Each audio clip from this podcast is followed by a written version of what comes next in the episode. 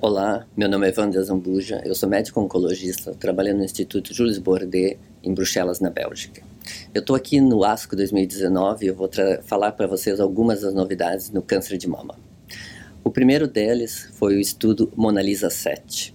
É um estudo de fase 3, randomizado. Foi o primeiro estudo que com combinou pacientes pós-menopáusicas e pré-menopáusicas para receberem terapia hormonal sozinho ou terapia hormonal com inibidor de ciclina, nesse caso o ribociclib. Esse estudo já foi apresentado e já tinha mostrado uma melhora de sobrevida livre de progressão para os pacientes que utilizavam a terapia hormonal mais ribociclib. O que eles demonstraram agora foi os dados de sobrevida global. Os pacientes que foram randomizados para receber a ciclina mais a terapia hormonal tiveram uma sobrevida prolongada. Se olharmos os dados há 42 meses, a sobrevida é de 70% para ribociclib mais, ter, mais terapia hormonal e 46% para terapia hormonal somente. Então isso mostra uma, mais uma vez que nós temos um benefício de sobrevida global, o que não é muito fácil de demonstrar nos pacientes que têm uh, tumores com receptores hormonais positivos, R2 negativos. Então, isso confirma mais uma vez que o tratamento de primeira linha para os pacientes com câncer de mama metastático, receptor hormonal positivo, R2 negativo, devam ser tratados com um inibidor de ciclina mais uma terapia hormonal. Esse dado é muito sólido e é muito importante.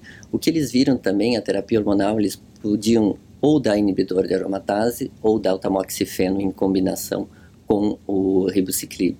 O que se viu que quando se combinava o tamoxifeno com o inibidor de ciclina, tinha um pouco mais de alteração no intervalo QT das pacientes. Então, é uma, uma opção que a gente deve ficar um pouco meio receoso de administrar o Novadex com o ribociclib. Nesse caso, se você tiver uma paciente pré-menopáusica, você dá um inibidor de aromatase, ribociclib, e bloqueia a função ovariana com um inibidor LHRH. O segundo estudo que eu gostaria de falar para vocês é o Cleopatra. O Cleopatra é um estudo de primeira linha, câncer de mama metastático, R2 positivo. Esse estudo já foi apresentado há várias vezes e mostrou que quando a gente combina quimioterapia com trastuzumab e pertuzumab, um duplo bloqueio da via do R2, tem uma melhora em, em sobrevida livre de progressão, mas também em sobrevida global. A sobrevida global já foi demonstrada com 5 anos e agora os investigadores mostraram os dados de 8 anos, que são os dados finais desse estudo.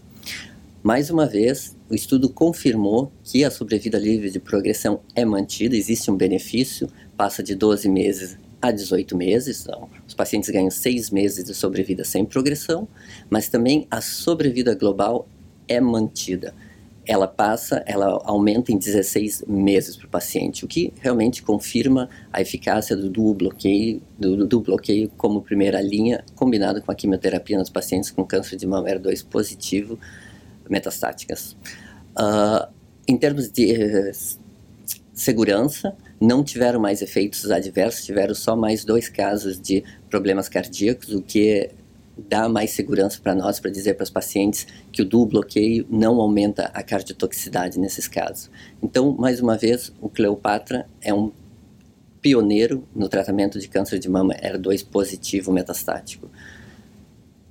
Isso era para o câncer de mama metastático, mas o que eu quero falar agora um pouco para vocês é, são dois estudos que eu achei bem interessantes que tem mais a ver com uh, survivalship. O primeiro deles é de um grupo italiano eles compararam os pacientes que tinham câncer de mama e que tinham uma mutação BRCA1 ou BRCA2. Né? Eles pegaram 1.252 pacientes sobreviventes que já tinham sido tratados com câncer de mama e acompanharam essas pacientes ao longo de oito anos para ver se as pacientes que tinham essa mutação tinham mais facilidade ou menos facilidade para engravidar. Tá? O que eles fizeram, eles pegaram um caso de gravidez para três casos de controle sem gravidez, pacientes sem gravidez. E eles olharam, um, qual era a taxa de uh, gravidez nesses casos. Então, eles conseguiram ver uma taxa de gravidez de 16%, ó, o que representa 195 gravidezes. Ó. Depois, o que, que eles olharam? Se ter uma gravidez nessas pacientes durante o acompanhamento delas tem um impacto na sobrevida global ou na sobrevida sem recidiva. Né? Porque os investigadores viram que, em termos de sobrevida global, não existe diferença se a paciente ficar grávida ou não ficar grávida durante o acompanhamento. O que eles viram que as pacientes que engravidaram, elas tinham uma melhor sobrevida livre de doença. Então, teve um efeito protetor da gravidez nessas pacientes com mutação G, uh, ah, BRCA1, BRCA2. A maioria das pacientes tinha a mutação BRCA1. Então, isso é um dado que é muito importante para falar para as pacientes que têm um câncer de mama, que são tratadas, que são jovens e que querem engravidar no futuro, que ter uma gravidez não é uma contraindicação. Não, você não deve desaconselhar a paciente a ter uma a interromper uma gravidez. Isso não é um fator negativo para ela. Muito pelo contrário, é um fator pro, positivo que protege a paciente. E no caso eles viram que havia uma diminuição de recidiva de 19%, o que é, uh, desculpa, de 29%, o que é muito importante. Então não desaconselhe as pacientes a engravidar se elas tiverem essa mutação genética. Claro que a paciente tem que terminar todo o tratamento e tem que ser bem aconselhada durante a gravidez. Então, é um dado muito importante e é uma esperança para as pacientes que querem constituir família depois do câncer de mama. O outro dado, também que eu achei bem interessante, são para as pacientes que pacientes homens e mulheres, né, para os pacientes mulheres que tiveram câncer na infância ou na adolescência que tiveram uma radioterapia a nível do mediastino, do tórax. Né? A gente sabe que a irradiação em alguns cânceres provoca o câncer de mama mais tarde.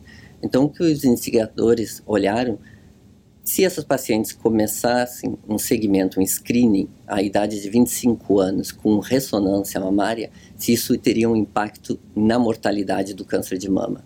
E o que eles viram nesse caso, que se começar a fazer ressonância anual em alternância com a mamografia e ecografia, a gente consegue diminuir em 50% a mortalidade do câncer de mama nessas pacientes. Então, uma vez mais, é uma coisa que se aconselha para os pacientes, para as mulheres que foram irradiadas quando eram crianças ou adolescentes, de começar um screening para o câncer de mama precoce, a idade de 25 anos.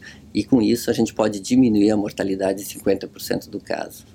Então acho que isso, esses dois dados de sobrevivência, de survivorship dos pacientes, um dá a possibilidade de engravidar para as pacientes que tiveram câncer de mama e têm a mutação genética, e o outro, os pacientes que tiveram uma radioterapia em idade muito jovem, prevenir a mortalidade do câncer de mama são dados bem importantes e que eu acho que é, você deve discutir com as suas pacientes.